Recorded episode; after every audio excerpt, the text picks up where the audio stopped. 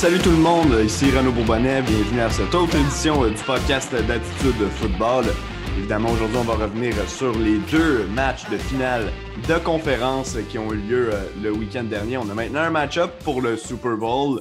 Ce sera donc les Buccaneers de, Tampa Bay qui vont y affronter les Chiefs de Kansas City. Avec moi, comme d'habitude, Adam Bell, comment ça va, Adam? Hey Renaud, euh, ben, comme d'habitude, ça va super bien. Je sais pas quoi d'autre ajouter. À chaque fois qu'on a du football, ça va bien. Fait que... Ouais, ben tant mieux parce que ça achève. Là, il nous reste euh, quoi? Il nous reste euh, juste un match en fait de football à, jouer. Il n'y aura littéralement pas de Pro Bowl, euh, de match du Pro Bowl, donc ça en fait un de moins. C'est pas comme si on allait le regarder de toute façon. mais écoute, on a eu droit à deux, deux gros matchs de football ce week-end. Il y en a un qui a peut-être qui a peut-être été plus intéressant au final que l'autre jusqu'à la toute fin. Euh, quand même deux euh, énormes bons matchs de football. On ne va pas euh, perdre trop de temps à, entrer dans le vif du sujet. On va commencer avec le match Buccaneers-Packers, si tu le veux bien. Il y a énormément de choses à dire sur cette rencontre-là, mais surtout sur les résultats, les, les Bucks, donc, qui, qui l'emportent face aux Packers dans ce match-là et qui vont aller au Super Bowl, vont devenir la première équipe c'est le 55e Super Bowl. C'est la première fois qu'une équipe aura la chance de se battre pour le titre dans son propre stade. Euh, donc, c'est un, autre fait d'armes à ajouter à la liste des exploits de, Tom Brady, qui lui était un, 14e match de finale de conférence, le premier dans la nationale. Euh, le temps porté va participer à son dixième Super Bowl en carrière. avant de parler du match en tant que tel, parle-moi un peu de Tom Brady. Ben, c'est incroyable. on dit souvent que c'est le greatest of all time, c'est le meilleur carrière, le meilleur joueur qu'on a vu euh, depuis le début de la NFL. Puis là, on pense à ça, c'est qui qui va être capable de le dépasser dans le futur? La seule autre personne que je suis capable d'imaginer que peut-être serait capable d'arriver au même statut que Tom Brady, c'est Patrick Mahomes, et les deux vont se rencontrer au Super Bowl. Euh, Tom Brady, dixième Super Bowl. Je ne sais pas quoi d'autre rajouter. C'est quoi, 33 victoires en éliminatoire? C'est qui est plus que le double du carrière qui est en deuxième place? J'ai oublié c'est qui, mais bref, c'est. Joe Montana. C'est Joe Montana, ben tiens. Fait que Tom Brady est le double du nombre de victoires que Joe Montana en éliminatoire en carrière. puis le double, de, le double de participation également de, de John Elway qui en a cinq qui est au deuxième rang. Donc, ouais, c'est vraiment. Écoute, je veux dire, comme toi, il n'y a pas de mots à rajouter vraiment là-dessus. C'est assez spectaculaire. C'est quelque chose qu'on, comme tu dis, peut-être Patrick Mahomes, mais même là, c'est loin d'être une garantie qu'on, puisse avancer. Euh, vraiment, là, Tom Brady qui serait à 10 Super Bowls, c'est le genre de record qu'on peut mettre dans la catégorie de. C'est vraiment questionnable à savoir si ça va être battu euh, un jour ou l'autre. Euh, je vais enchaîner avec la partie en tant que telle parce qu'il y a eu de l'action sur le terrain, il y a eu énormément de choses qui ont fait jaser euh, dans ce match-là, que ce soit les trois interceptions euh, de Tom Brady qui ont été converties pour zéro point de la part des Packers. Ça, pour moi, c'est un des points tournants.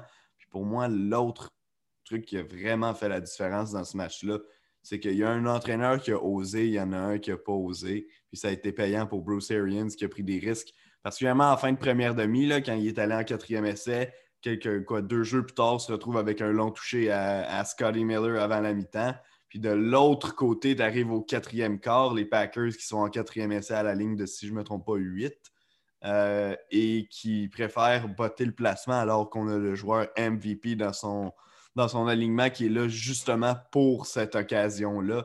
Qu'est-ce que tu as pensé en général de la partie là, entre, entre les Bucks et les Packers? Ben, premièrement, la première demi, ça a été, je pense, c'est vraiment un bon match en première demi. Je pense que Tom Brady a joué possiblement sa meilleure demi de l'année.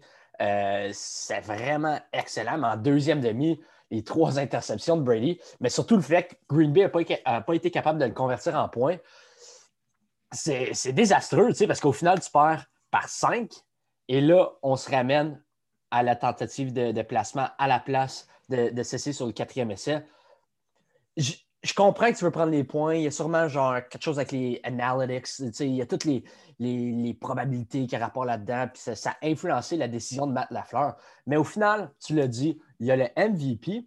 Mais même si tu le convertis, même si tu ne convertis pas le, quatrième essai à un touché, au pire des cas, les Bucks pognent le ballon à la ligne de 8 ou 9e. À la ligne de 8 ou 9. Puis on le sait que Tom Brady a lancé trois interceptions au cours de la demi. Donc, à ce moment-là, moi, ça m'étonnerait bien gros que Bruce Arians et Brady soient agressifs sur leur propre ligne de 9. Donc, euh, donc moi, je m'attends amplement à ce que les, les, les, euh, Packers aient une deuxième chance, vont ravoir le ballon et ensuite, on connaît Aaron Rodgers avec deux minutes à faire c'est possiblement l'un des meilleurs carrières de tous les temps avec, euh, dans ces situations-là. Bref, la décision de, ne pas y aller sur un quatrième essai, ça pourrait, ça pourrait être une décision qui va venir hanter la, carrière de Matt Lafleur à jamais, parce que c'est une opportunité de se rendre au Super Bowl. Matt Lafleur, je ne sais pas combien de fois, ça fait maintenant deux euh, défaites en finale de conférence. C'est, ça, ça va hanter sa carrière. Ben, complètement. Écoute, je veux dire, comme toi, c'est sûr que lui a encore le temps de se reprendre. C'est encore un petit jeune, euh, Matt Lafleur, mais là, ça fait deux années de suite que les Packers s'inclinent en, finale de la nationale. Puis cette fois-ci, comme, comme ben, on vient d'en parler, il doit être un des principaux responsables.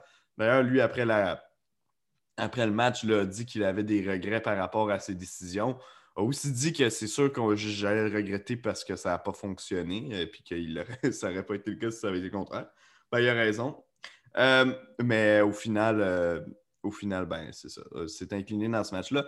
Tom Brady, je je vais, te poser la question parce que moi, c'est une pensée que j'ai essayé de me faire durant, après le match. puis j'en ai pas encore parlé à quelqu'un, donc je me demande si tu as la même pensée que moi. Est-ce que pour toi, les trois interceptions que Brady a lancées dans ce match-là, ça t'inquiète en vue du Super Bowl? Pas nécessairement. Je pense ça, ça vraiment. Je pense qu'en deuxième demi, il a, forcé le ballon. Euh, puis ses receveurs ne l'ont pas aidé non plus. Il, il a peut-être. Je pense pas qu'il a paru vieux. C'est juste une mauvaise demi. je ne sais pas s'il était trop confiant, mais ça ne m'inquiète pas parce que je sais que dans les moments de pression, Tom Brady, il ressort tout le temps grand. C'est au Super Bowl. C'est, tout le temps là qu'il performe le mieux. Donc, euh, je ne suis pas inquiet. Euh, je ne suis pas plus inquiet vu qu'il a lancé ces trois interceptions-là. Ben, vois-tu, moi, j'allais dire que si ça avait été n'importe quel autre carrière, probablement que j'aurais été inquiet à ce moment-ci de la saison qu'il lance trois interceptions. Mais avec Tom Brady, euh, pas vraiment. Écoute, ça fait. C'était la quatrième fois de sa carrière, si je ne me trompe pas, euh, qu'il lançait trois interceptions dans un match de championship, que ce soit NFC ou AFC. Et là, n'a perdu qu'une seule fois en quatre matchs. Euh, dans cette situation. C'était en trois ou quatre, en quatre matchs, je pense. Euh, mais vraiment, la seule fois, c'est les Ravens qui l'avaient battu pour euh, se rendre au Super Bowl l'année de Joe Flacco, l'année de la panne d'électricité au Superdome. Hum.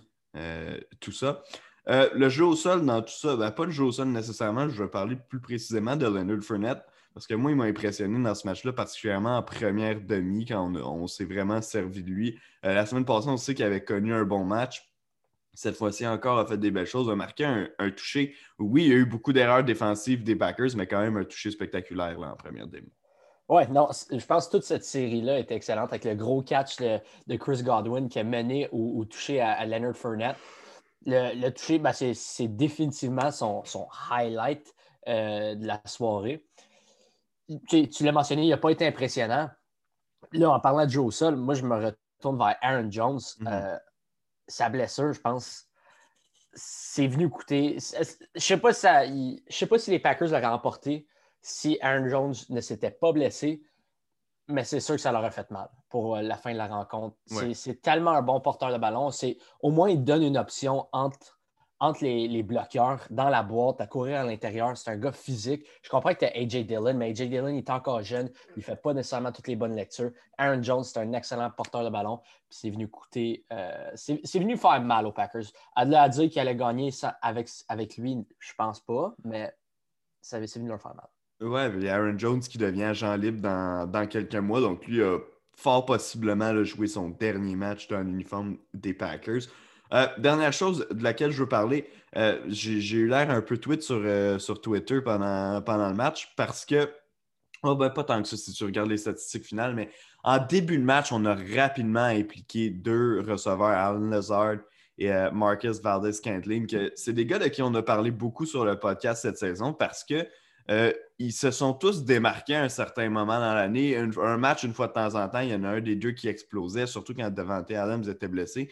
Mais c'est rare que tout le monde produisait en même temps chez les Packers. Et là, rapidement dans le match, on avait vu ces deux gars-là être impliqués. Je m'étais dit, ça va être bon avec Devante Adams, tout va bien fonctionner. Euh, au final, oui, les, chiffres paraissent sexy parce qu'on regarde euh, Valdez Scantling, c'est 4 réceptions pour 115 verges, un touché. Lezard, 3 réceptions pour 62 verges. Euh, et Davante Adams, de qui on s'attendait évidemment d'une belle performance avec 9 réceptions pour seulement 67 verges au final, avec un touché. Euh, mais Alan Lazar et Valdez Scantling, pendant un moment du match, sont devenus invisibles. On les a perdus complètement. Moi, j'étais content au début de match qu'on les voit être impliqués parce que je m'étais dit on va avoir besoin d'une production de partout si on veut arrêter les. si traverser euh, les box, puis je, les voyais rapidement impliqués. Je me suis dit, on va appliquer ce match plan de match-là tout, au long du match.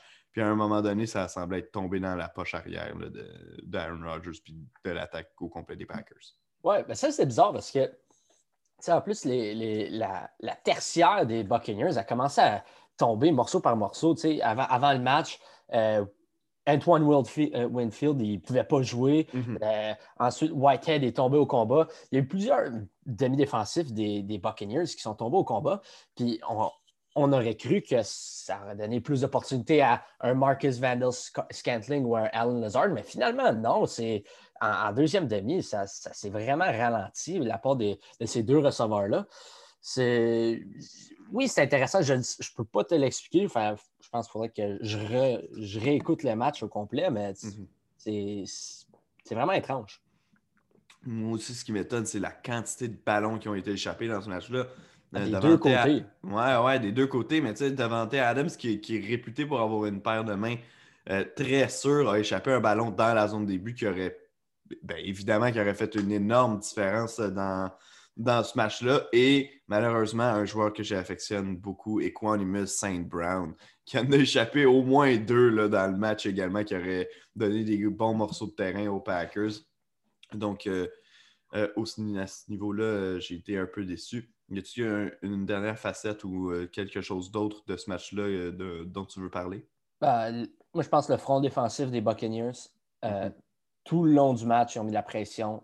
C'est j'ai mentionné que la tertiaire des, Buccaneers avait commencé à tomber au combat. Mais le front défensif a vraiment sauvé cette défensive-là. Ils ont, mis la pression sur Rodgers tout le long de la rencontre. C'était juste, un excellent match. S'ils sont capables de le faire dans deux semaines face aux Chiefs, les Buccaneers ont une chance. Les Buccaneers ont une chance si le front défensif joue un match comme qu'ils l'ont joué face à Green Bay euh, dimanche. Euh, dernière chose euh, pour parler des, euh, Buccaneers, on pourra changer de match après. Chris Godwin devient agent libre lors de la saison morte, donc son contrat arrive à sa fin. Est-ce que tu serais d'accord avec moi pour dire que lui, à 5 réceptions, 110 verges, mais de la façon dont ça s'est passé sur le terrain, a peut-être joué le match qu'on s'attendait de lui toute l'année? Parce que l'an passé, Chris Godwin était un receveur vedette avec James Winston, ça allait bien. Cette année, il a eu, il y a eu des problèmes de santé, mais il y a eu beaucoup de hauts et de bas pour lui, puis je trouve qu'il a joué un particulièrement bon match, même qu'on peut facilement faire l'argument qu'il était le meilleur receveur des Bucks sur le terrain ce dimanche. Oui, ben moi, en fait, je pense que c'est clairement le meilleur receveur des Bucks. Je sais que Mike Evans, c'est un gros nom, mais je pense que Godwin, il t'apporte plus à différentes positions sur le terrain. Mike Evans, c'est plus un gars de la zone rouge. Chris Godwin, euh, c'était étrange parce qu'il avait. Il a connu un gros match, mais on dirait que il, y avait un certain manque de confiance, surtout avec les ballons échappés à quelques reprises, mais c'est Chris Godwin est certainement, selon moi, le meilleur receveur des Buccaneers. Maintenant, est-ce qu'il va être de retour l'année prochaine? Je pense que les Buccaneers ont à peu près 25 millions euh, de dollars de libre sur leur, euh, sur leur masse salariale. Chris Godwin va certainement demander un gros contrat. Est-ce, qu'il va, est-ce que ça va être trop gros pour que les Buccaneers le ramènent? C'est ça qui reste à surveiller. Ouais, ben, surtout que les Buccaneers ont, fait savoir publiquement qu'ils avaient l'intention de, ou du, moins qu'ils voulaient conserver les services d'Antonio Brown. Euh, donc là, à un moment donné, il va falloir faire des choix parce que Brown, lui, est dû pour une méchante augmentation de salaire, avait signé un contrat d'un million de dollars cette année. Je ne suis même pas sûr si c'est peut-être juste le 500 000 qu'il qui a touché vu qu'il a seulement joué la moitié de la saison. Euh, puis il a réussi 45 cash Donc, si on veut le garder à Tampa Bay, c'est sûr qu'il y a d'autres équipes. Je pense rapidement aux Seahawks parce qu'ils étaient dans la course jusqu'à la toute fin, mais qui vont faire des offres à, Antonio Brown. Donc, oui, euh, je pense qu'il y a effectivement Chris Godwin. Je ne serais pas surpris si on l'a vu jouer euh, son dernier match avec les Bucks. Et ça ça ferait un autre euh, receveur de grand talent qui s'ajouterait à la, à la liste des futurs agents libres. Donc, pour euh, la, saison morte de cette année, on ne sait pas l'action qui va manquer, encore moins la position de receveur. On enchaîne avec le deuxième match, euh, Adam, la finale de l'AFC. Euh, Josh Allen contre Patrick Mahomes, les Bills de Buffalo, le underdog qui s'en va à Kansas City pour affronter les Chiefs. Victoire des Chiefs par la marque de 38-24. j'ai été un, peu déçu, pas déçu dans, l'ensemble du jeu. J'ai pas personne à pointer du doigt. J'ai été un peu déçu cependant on n'est peut-être pas un match aussi serré que l'autre, un match qui vraiment nous tient sur le bout de nos sièges jusqu'à la toute fin. Euh, écoute, c'était à prévoir, mais moi, ça m'a quand même déçu. Mais l'absence totale de jeu au sol pour Buffalo, on a fracturé notre attaque dès le départ. On n'a jamais donné une chance à notre jeu au sol. Écoute, probablement avec raison, parce que moi non plus, il n'y a aucun nom qui, m'allume dans, dans, le champ arrière en ce moment des Bills. Mais tu vois que si tu veux aller battre les Chiefs, ça va te prendre tes éléments parfaits. Ça prend un vrai perfect storm là, pour gagner, surtout à Kansas City. Ouais, ben, la, perte de Zach Moss il y a quelques semaines, dimanche face aux Chiefs, c'est venu hanter les Bills. Mais aussi, je pense un, résumé du match, c'est que les Bills ont échangé des placements avec euh, les Chiefs qui ont marqué des touchés. Tu ne peux pas échanger 3 points euh, contre 7, points contre 3. Mm-hmm. C'est une recette pour perdre face aux Chiefs. Euh, tu es obligé de marquer des touchés. On a parlé des comment Matt Lafleur était un peu trop conservateur euh, dans la game euh, face aux Bucks. Je pense que les Bills, Sean McDermott, tu es obligé de, t'essayer. C'est pas comme si l'attaque des Chiefs roulait pas à plein régime. Oui, je comprends qu'au premier quart, ils n'ont pas marqué de points, mais au deuxième quart, 21 points, tu es obligé de, maintenir le rythme avec eux. Faut que tu t'essayes sur les quatrièmes essais, même si c'est quatrième et six. Je pense tu es, juste obligé. Puis aussi, je comprends que la, défense des Chiefs joue du bon football en ce moment, mais c'est pas une défense genre incroyable, redoutable. C'est une défense qui laisse quand même beaucoup de points à ses adversaires. Donc, euh, puis les Bills, c'est une bonne attaque, particulièrement euh, aérienne. Donc, euh, moi, je, pense que Sean McDermott a été trop conservateur dans ce match-là. Ben, complètement d'accord avec toi. Puis si on en parle pour Matt Lafleur, il faut en parler pour McDermott. Il y a dans, une fois en fin de première demi, une fois en début de deuxième demi, euh, si je ne me trompe pas. Euh, comme tu dis, dans des, situations où on aurait pu peut-être voir dû y aller en quatrième essai, on a laissé deux euh, toucher sur la table pour y aller avec des placements. Puis là, je sais que c'est un peu un, long, stretch d'y aller en, disant ah, s'ils avaient converti les deux touchés. mais quand même, c'est deux jeux qui, seraient, qui auraient été possibles de réussir. Puis s'ils l'avaient fait, ben c'est 14. Il faut que tu ajoutes combien de points? Donc, attends. 3, 14, moins 3, 11. Il faut que tu ajoutes 11 points. On est quand même à un match de 3 points là, de, dans, toute cette rencontre-là. Ça change complètement la dynamique de la rencontre, surtout au moment où ça arrive. tu sais, tu avais pris une avance au début sur les Chiefs. Tu avais même profité d'une erreur des Chiefs pour aller marquer le premier toucher euh, du match euh, chez les Bills. Tu ne pouvais pas te permettre de l'échapper comme ça. Mais encore une fois, faut jamais que tu prennes aucune avance pour acquise contre Patrick Mahomes. Puis je pense pas que les Bills l'ont fait parce que les, situations où ils ont eu pour marquer des touchés, c'était un peu plus tard dans la rencontre. Quand même, il faut que tu accumules les points rapidement contre cette équipe-là parce que eux, dès que la machine part, ben, tu ne sais pas, il y a déjà 15 points de plus sur, euh, leur tableau là, qui, viennent de s'ajouter. Ouais, ben, la recette pour les Bills, c'était que Stephon Diggs connaisse un gros match et que tu arrêtes un de soit Tyreek Kill ou Travis Kelsey. Finalement, rien, rien de ça s'est passé. Euh, Diggs était presque invisible pour la majorité de la rencontre, particulièrement le début. Et Tyreek Kill et Travis Kelsey. Tyreek Kill, 9 réceptions, 172 verges. Et Travis Kelsey, 13 réceptions, 118 verges et 2 touchés. Les deux ont connu des énormes matchs. Euh, rendu là, c'est une recette perdante pour les, les Bills si ces statistiques-là se répètent dans n'importe quel match, disons dans 10 affrontements, dans 16 affrontements entre les Bills et les Chiefs, je pense que les Chiefs les emportent, l'emportent le match à chaque fois. Ouais, ouais, ben exact. Euh, de cette façon-là, tu as raison. Puis tu sais, les deux, on avait pris les Bills pour remporter euh, ce match-là. Je pense qu'on l'avait fait quand même en connaissance de cause que c'était un underdog. On criait à la mm-hmm. surprise plus que qu'assumer que, Buffalo était la meilleure équipe, ça c'est sûr et certain. Euh, quelque chose qui m'a impressionné dans le, dans le plan de match des Chiefs, c'est qu'en début de match, on a vu Michael Hardman échapper le, le, fameux dégagement, j'en parlais tantôt, l'erreur donc qui a permis aux Bills d'inscrire le premier touché du match. Puis je me demandais vraiment, est-ce que c'est -ce c'est fini pour Ironman ce soir? Est-ce qu'on le revoit sur le banc et qu'on lui dit, ben, toi, tu ne retouches plus au ballon de la soirée? Puis au contraire, disons que ça n'a pas été le joueur le plus impliqué dans le match, seulement deux catchs, mais a fait un jeu au sol également. Il est allé chercher 50 verges sur ce jeu-là. Donc vraiment, une force de caractère, puis vraiment une, confiance en l'unité au grand complet. quand on voit un gars faire une erreur, on reprend sur la séquence d'après, puis c'est oublié rapidement là, chez les Chiefs. Oui, je pense que ça dit long aussi sur Michael Hardman lui-même. Il a été capable de, passer par-dessus son erreur. Euh, ça ne l'a pas vraiment affecté. Oui, ce n'est pas un gros nom dans l'attaque des Chiefs, mais comme tu l'as dit, les Chiefs y ont fait confiance. ça, a, ramené la confiance de Michael Hardman. ça, c'est bon parce que, disons, dans le scénario que j'ai mentionné, où que ce soit Hill ou Kelsey ne connaît pas un gros match, Michael, Hardman doit être capable de, de monter son, jeu d'un cran. Donc, euh, ça, augure bien pour le Super Bowl. Tous les joueurs présentement pour les Chiefs sont en confiance. Maintenant, est-ce qu'ils vont être capables de, peut-être plus impliquer Clyde Edwards-Helaire? Ça serait quelque chose d'intéressant à surveiller. Ouais, puis euh, écoute, au fur et à mesure que la saison avançait, je pense qu'à chaque semaine, on pensait de moins en moins à Clyde Edwards-Helaire. Euh, quand la sélection a été faite au repêchage, je pense qu'on a tous salué le travail des Chiefs. On savait que c'était ce qu'on appelle un win-now move. C'était vraiment dans, le but d'ajouter une arme immédiate à l'attaque. Puis au premier match de la saison, rappelle-toi, contre les Texans, il avait vraiment gagné un bon match. On, se disait Clyde Edwards c'est possiblement la recrue offensive de l'année dans la NFL. Euh, puis au final, oui, il y a eu des blessures qui sont venues gâcher un peu euh, certains moments de sa saison, mais au final, euh, il a paru moins spectaculaire sur certains, certains matchs que d'autres. Puis c'est souvent les mêmes choses qui lui sont reprochées.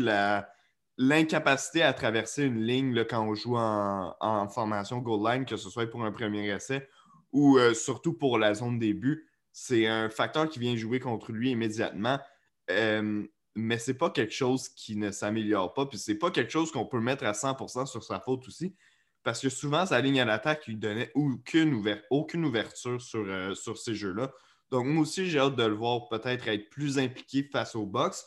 Sauf que le front défensif des Bucks, particulièrement leur euh, ligne défensive et même plus particulièrement l'intérieur de cette ligne défensive-là, sont tellement efficaces que, j'ai un peu de difficulté à croire que c'est dans ce match-là qu'il va tirer l'épingle de son jeu.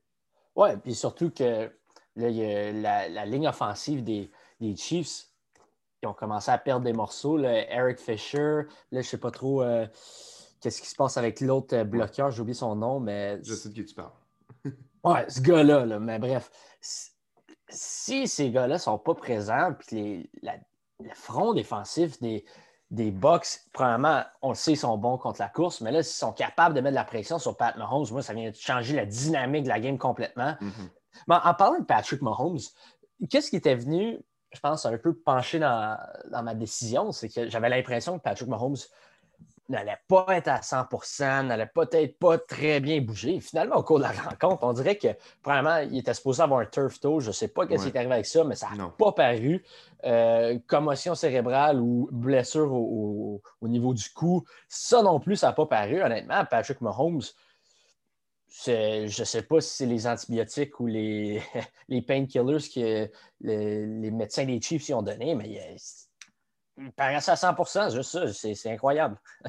Non, ben, je veux dire, comme toi, moi aussi, la commotion cérébrale, bon, c'était une histoire, mais l'orteil, on voyait qu'au moment où il était sorti du match la semaine dernière, euh, il était vraiment incommodé. Là. Ça faisait deux ou trois fois qu'il prenait les jambes à son cou pour, euh, aller chercher des premiers essais, puis qu'on se disait, mon Dieu, qu'il n'a pas l'air bien dans ses souliers.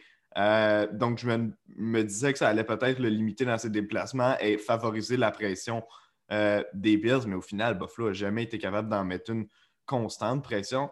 D'ailleurs, parlant de carrière qui doivent accepter la pression, Josh Allen, dans un match qui a été difficile pour lui. Honnêtement, là, il n'a pas été mauvais. Il aurait, dans un match de saison régulière normale, il aurait eu une performance correcte pour aller remporter un match.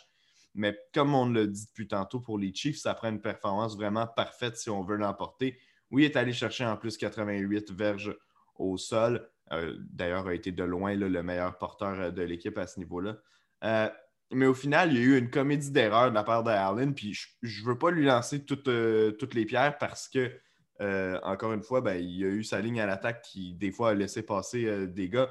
Mais des erreurs sur les lignes de côté, de se débarrasser du ballon alors qu'il n'a pas le droit de le faire. De, dit, de petites erreurs de joueurs qui en est à son premier match de championnat euh, et qui, devra apprendre la, prochaine fois qu'il va être au rendez-vous. Ouais, je pense que ça n'enlève rien au reste de la saison de Josh Allen. C'est un grand moment. Euh, on se demandait comment il allait performer justement dans un match au début, on se demandait comment il allait performer dans un match éliminatoire. Je pense qu'il avait très bien répondu à l'appel. Maintenant, en, finale de conférence, je ne sais pas si c'était la pression qui est venue, euh, le, troubler. Je ne sais pas si c'était le, moment était trop grand, peu importe. C'était pas le même Josh Allen qu'on a vu dans ses meilleures semaines en saison régulière. comme j'ai dit, ça n'enlève rien à sa saison, mais si c'était rendu au Super Bowl, je pense que la NFL aurait eu une nouvelle superstar genre dans, son circuit, puis ça aurait vraiment aidé, je pense, en termes de vente ou peu importe. Là, ça devient un nouveau corps arrière qui tombe au combat en finale de conférence. Est-ce qu'il va être capable de se relever? Est-ce qu'il va être capable de reconnaître euh, les, des matchs, et performances comme qu'il a eu cette année? C'est ça qu'il va devoir prouver l'année prochaine et ainsi, de suite. Bon, on a bien hâte de parler de ça. Alors, pour conclure, on avait dit, euh, on a discuté avant à savoir quel sujet d'actualité on devrait traiter, puis j'ai complètement oublié de le soulever, mais parce que ça, euh, parce que ça implique un de tes préférés, je vais évidemment devoir euh, aborder le sujet. Matthew Stafford et les Lions qui ont un accord entre eux. On ne sait pas exactement comment ça s'est passé. On s'est fait dire que c'est un accord mutuel. mais Matthew Stafford, qui ne sera plus avec les Lions l'an prochain, va être échangé au courant de la saison morte Premièrement, parle-moi un peu de ce que tu penses de la situation en tant que telle. Évidemment, ben, je pense que c'est de, de bon augure pour les deux parties. Mais, mais surtout, où est-ce que tu le vois jouer l'an prochain? OK, ben, je vais commencer pour la situation en tant que telle. Mhm. Moi, je pense que c'est un win-win pour tout le monde. Euh, les Lions, ils doivent, doivent rebâtir leur équipe au complet. Tu as tes trous partout. Tu as un jeune entraîneur-chef. Maintenant, c'est le temps de rebâtir. Tu as, une septième, un choix de euh, le septième choix au total. Tu vas peut-être avoir la chance de mettre la main je pense pas sur le deuxième carrière sélectionné, mais peut-être sur le troisième ou le quatrième. Donc, euh, moi, je pense que c'est bon pour l'organisation. Puis pour Matthew Stafford, en termes de statistiques individuelles, il connaît une belle carrière. Mais s'il veut rentrer dans le prochain échelon, s'il veut rentrer, peut-être rentrer tardivement dans la conversation de est-ce que c'est un futur membre du temps de la renommée? Il doit se gagner un Super Bowl. Lui, il va, c'est clair que ça ne va pas arriver à Détroit il se devait de, se trouver un nouveau domicile, une nouvelle destination. Maintenant, où que je pense qu'il veut jouer, euh, où que je pense qu'il va jouer? Un choix logique, je pense, premièrement, c'est les, les Colts d'Indianapolis. Ils ont tellement beaucoup d'espace sur leur masse salariale.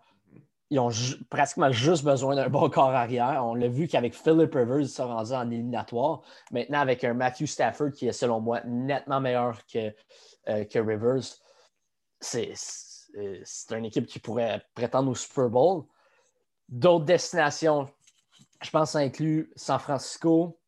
Euh, possiblement, moi, je pense que la Nouvelle-Angleterre est en jeu. Ils ont énormément de, de, de, masse salariale, d'espace sur la masse salariale. Maintenant, est-ce qu'ils ont un meilleur effectif que les Colts? Je pense pas. Je pense que Matthew Stafford va peut-être préférer aller vers une équipe qui, comme les Colts ou San Francisco. Mais les Patriots ont des bons choix au repêchage. Ils pourraient peut-être transiger un gars comme Stéphane Gilmore. Je ne sais pas, Stéphane Gilmore, c'est un gars qu'on entend son nom beaucoup circuler euh, dans les rumeurs de transaction depuis, bref, la, dernière saison morte. Donc, euh, moi, ça ne m'étonnerait pas que ce soit l'une de ces trois équipes-là. Donc, euh, les Colts, les San Francisco ou la Nouvelle-Angleterre. Ben, j'aime tes choix, évidemment. C'est des choix que j'avais aussi. Moi, j'aime bien les, Broncos comme match également pour, pour lui avec le bon groupe de, en fait, j'allais dire de receveurs, mais le bon groupe de, de playmakers qu'on a en attaque. Euh, peut-être que Denver ou une des équipes que tu as nommées, parce que c'est valable pour eux aussi, euh, vont préférer y aller pour un jeune carrière, y aller pour du long terme. Mais écoute, euh, Stafford, c'est pas non plus comme si c'était un joueur qui allait nécessairement accrocher ses crampons après la prochaine saison. Là. Il y a à la base, il y a deux ans qui reste à son contrat présentement. Donc, puis c'est un gars qui en a encore dans le bras, qui peut encore jouer pour probablement quelques saisons. donc, je suis d'accord avec toi, ce gars-là, s'il veut amener sa carrière à un prochain niveau, tu as, parlé de gagner un Super Bowl. Écoute, ne serait-ce que commencer par gagner un match éliminatoire, ce serait euh, quelque chose pour, euh, pour Matthew Stafford. Donc, euh, puis honnêtement, je lui souhaite parce que c'est un joueur que, tu sais, je, te fais souvent des blagues avec ça, mais moi aussi, c'est un joueur que j'ai beaucoup aimé. Puis, à avoir regardé tellement de dimanches de football dans les années 2010, surtout dans la première moitié des années 2010, c'est une équipe qu'on a vu beaucoup à la télé parce qu'il y avait à l'occasion jamais des équipes extraordinaires, mais quand même quelquefois des bonnes équipes, euh, les Lions de Détroit. Donc, euh, bien d'accord avec toi, Matthew Stafford, j'aimerais ça le, voir euh, sur une autre équipe, puis surtout de voir à quel point il peut amener une équipe à un autre niveau. Tu as parlé de l'effet Rivers tantôt avec les Colts. Je me demande l'effet Stafford pourrait être quoi, que ce soit à Indianapolis ou ailleurs, parce que, comme tu dis, pour moi, c'est un non-brainer que à ce moment-ci de sa carrière, Matthew Stafford est un meilleur carrière que Philip Rivers l'était euh, il y a un an ou il y a quelques mois là, au début euh, de la saison. Oui, 100% Maintenant, est-ce que Stafford, on connaît son historique de blessure, est-ce qu'il va être capable de... les, deux ans, c'est sûr, mais est-ce qu'il va être capable de, jouer un autre contrat après ça? Ça, c'est une autre question. Ouais, non, ça, je suis bien d'accord avec toi. Surtout s'il se met à gagner des, euh, des, matchs éliminatoires avec sa nouvelle équipe. Je pense que lui, un jour, ben, va vouloir tirer la plug euh, là-dessus. Euh, Anna, on ne s'étirera pas bien plus longtemps. Ça fait pas mal le tour de tout ce dont on voulait parler, à moins qu'il y avait quelque chose que tu veuilles rajouter. Oh, ben là, euh, non, j'imagine qu'on va parler du Super Bowl la semaine prochaine. on va avoir en masse de temps de parler du Super Bowl. Justement, la semaine prochaine, on va avoir un épisode. Ben, évidemment qu'on va avoir un épisode spécial pour le Super Bowl, ça, c'est pas une question. Mais on va également avoir un épisode spécial pour préparer le repêchage. Donc, un premier épisode de draft scouting, si vous voulez, entre guillemets. Euh, Adam, tu vas être là, évidemment. Euh, Manuel Villeneuve, qui est venu sur le podcast un peu plus tôt euh, cette saison, qui est chroniqueur, évidemment, sur attitudefootball.com, ben, va venir avec nous pour justement parler de cette classe du repêchage. Manu qui fait toujours des, des grands, grands textes, des longs textes d'analyse des carrières en vue du repêchage, justement. Donc, on va pouvoir discuter de tout ça avec lui. Donc, Adam, j'ai bien hâte de te voir euh, la semaine prochaine, de t'entendre du moins. Ah, merci. Puis donc, euh, on vous revient avec une date pour tout ça. Merci beaucoup de nous suivre sur les réseaux sociaux, Facebook, Instagram, Twitter, Attitude Football, de nous suivre sur attitudefootball.com. Et tout le monde, on se retrouve la semaine prochaine.